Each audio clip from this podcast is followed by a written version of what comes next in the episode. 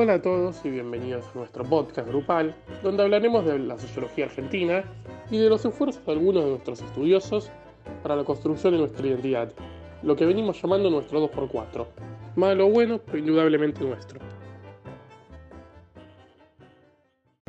Empezaremos por la generación del 37 de Ramos Mejía, por Estrada, Jaureche y otros tantos más. Nos buscaremos y reconoceremos como sociedad a través de los años, a pesar de las grandes contradicciones experimentadas desde nuestros inicios y a pesar de las numerosas variedades de procedencias que nos han nutrido como sociedad caracterizada por la influencia de las ideas liberales y progresistas, por la diversidad y el cosmopolitismo. Nos gusten o no, todos nuestros antepasados son tan nuestros como nosotros. Debemos integrarlos porque forman parte de nuestra concepción como argentinos. En este punto es necesario comenzar recordando a la generación del 37. Sí, claro, es la más antigua y por esta razón es oportuno comenzar con algunas de sus reflexiones características. Sus pensadores consideraban que los modos dictatoriales que poseíamos en aquella época se debían a una tradición monárquica, heredada del colonialismo español, y apoyaban instalar una democracia que apoyara los derechos humanos.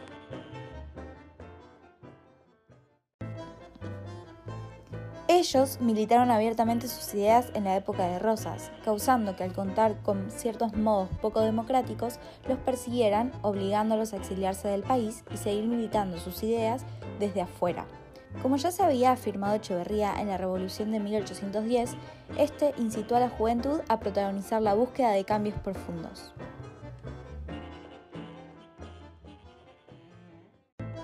Fue esa generación del 37 la que, queriendo superar la polarización entre federales y unitarios, influyó en las clases dirigentes para asesorar ideológicamente sobre el desarrollo del futuro totalmente relacionada con el triunfo del capitalismo industrial en Europa, siempre estuvo más cerca de la tendencia unitaria. Por otra parte, se posicionó en contra del sufragio universal de 1821, porque creyó que todavía no se correspondía con la realidad social de ese momento que, como veremos, han intentado comprender y explicar. Se caracterizaba por la utilización de palabras propias del dogma socialista, como asociación, progreso, fraternidad, libertad, igualdad y etc. Resta señalar la existencia de un poco de contradicción en su teoría sociológica, porque si bien continuaron la tradición progresista de la Revolución de Mayo, rechazando el antiguo régimen, tenían un espíritu americanista y un sentimiento pesimista, individualista, con exaltación de los sentimientos y del placer por la naturaleza. Es que estuvieron de acuerdo con separarse de España, pero no con el modo en que esto se llevó a cabo.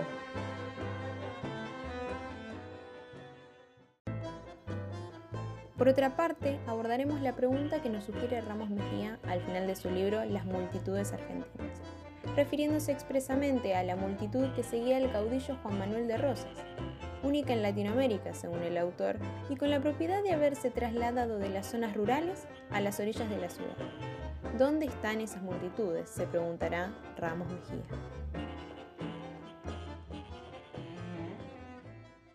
Precisamente ese argumento relativo al querer de los argentinos es el que defiende Ramos Mejía, diferenciándose de la generación del 37 que apoyaba sus ideas en el ideal democrático como sistema más moralmente aceptable por la participación de los ciudadanos en la vida pública y la preservación de sus derechos, además de evitar autocracias como la de Rosas, en función de la necesidad de terminar con los modos meramente monárquicos heredados.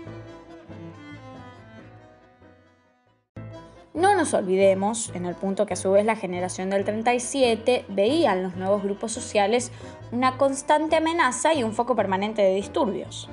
Componen esta multitud los mendigos, los trabajadores, los inmigrantes, los obreros y los marginales. Son percibidas como las clases peligrosas, al margen claro de la civilización. La noción de multitud es política y atraviesa todo el debate cultural en torno a la clase proletaria emergente. Como románticos argentinos buscaban instaurar una idea de nación en la población, pero precisamente esto se veía dificultado por la gran variedad de orígenes de la población inmigrante. Por otro lado, las culturas indígenas del territorio nunca habían sido valorizadas y muchas de ellas habían sido destruidas. Desde esta perspectiva se comprende la importancia que toma la universalización de la educación básica y la revalorización de la figura del gaucho como héroe nacional para construir la identidad nacional.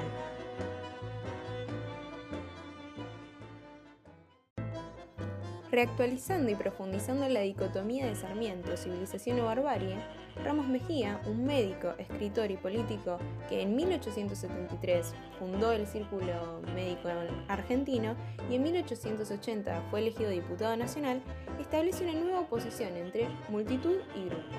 La multitud, según él, se expresa a través del tumulto, mientras que el grupo delibera y vota, la multitud se maneja por instinto. El grupo asume responsabilidades, y es consciente de los problemas sociales. Tal como dijo Ramos Mejía, el grupo es una multitud estática. Este grupo es estático porque solo influye en la política de forma indirecta, a través del voto y sus representantes, pero no de una forma visible como lo hacen las multitudes, marchas y violencia. Así, mientras Ramos Mejía se preguntaba dónde estaban ahora las multitudes, llegaban a Buenos Aires miles de inmigrantes, quienes presenciaron su exponencial crecimiento. Se transformó en la ciudad más grande de Latinoamérica, pero lejos de poblar el desierto, como quería la generación del 37, los inmigrantes se concentraron en Buenos Aires y otras ciudades del interior del país, originándose la nueva multitud de las clases medias y también obreras.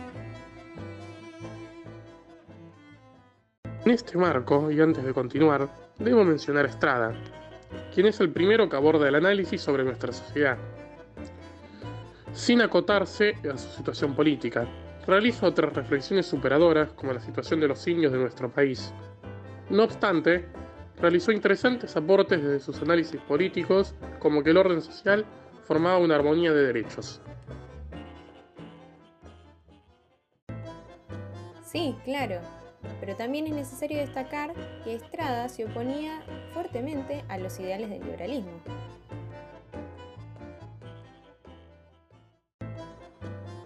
Retomando con lo anterior, no puedo dejar de mencionar que Estrada fue quien comenzó a describir el mestizaje desde lo terrible y lo proscrito.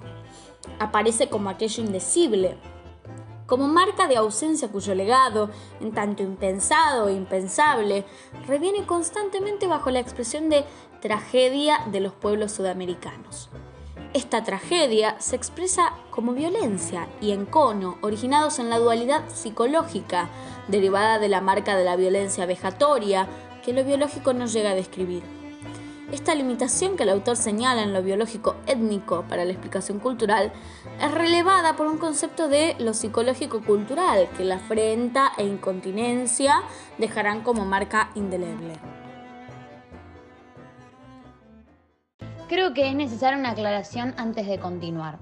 Estrada creía que el Estado debe ser siempre favorecer a la libertad individual y la iniciativa privada.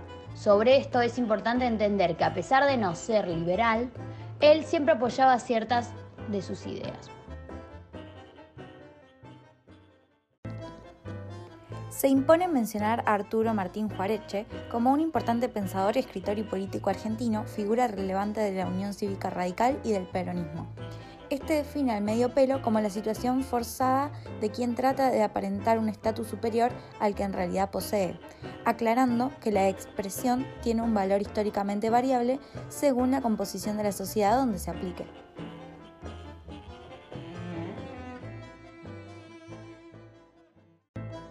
¿Cómo olvidar mencionar a Don Jaureche, quien intentó construir una sociología no académica para explicar la fuerte oposición que generó el movimiento peronista en sectores de las llamadas clases medias?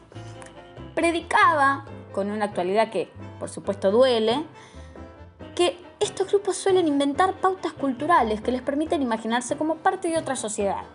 Nada lo piensan en relación a su utilidad, deseo, comodidad o necesidades reales sino en relación con lograr, con esfuerzo interminable, pertenecer a la clase alta.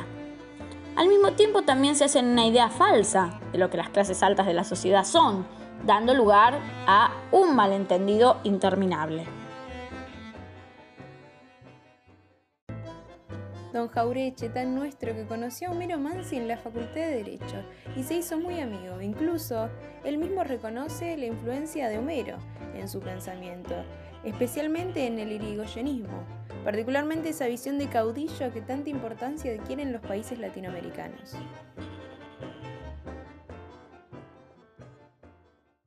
A diferencia de la generación del 37, Jaureche estaba en contra del imperialismo. Fue uno de los fundadores de Forja, desde donde se denunció el pacto colonial de las clases dominantes de Inglaterra, se convocó una Argentina libre. Sostuvo la necesidad de pensar en nacional. Es sumamente interesante enfatizar su pensamiento entre la tradicional clase media de su concepción de medio pelo, el medio pelo procede de dos vertientes, los primos pobres de la clase alta y los enriquecidos recientemente.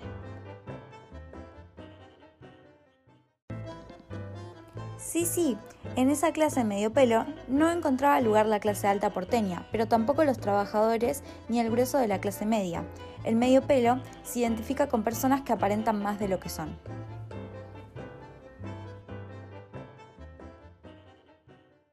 Algunas de estas personas serían los burgueses advenedizos que iban en ascenso y se acercaban cada vez más a la clase media alta, o los miembros de la clase alta que por culpa de conflictos de herencia o malas inversiones perdieron el dinero necesario para considerarse ricos o clase alta, pero que todavía tienen lo suficiente para vivir más o menos cómodamente.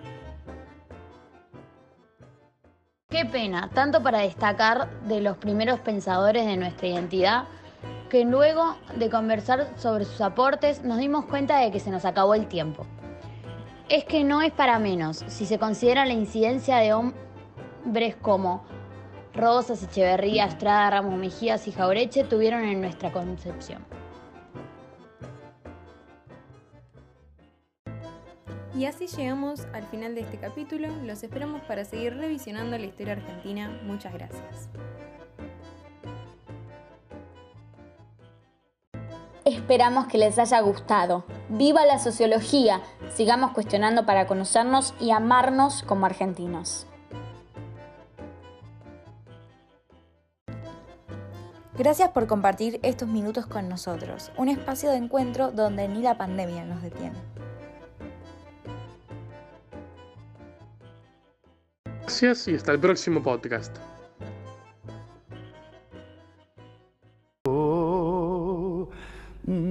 করো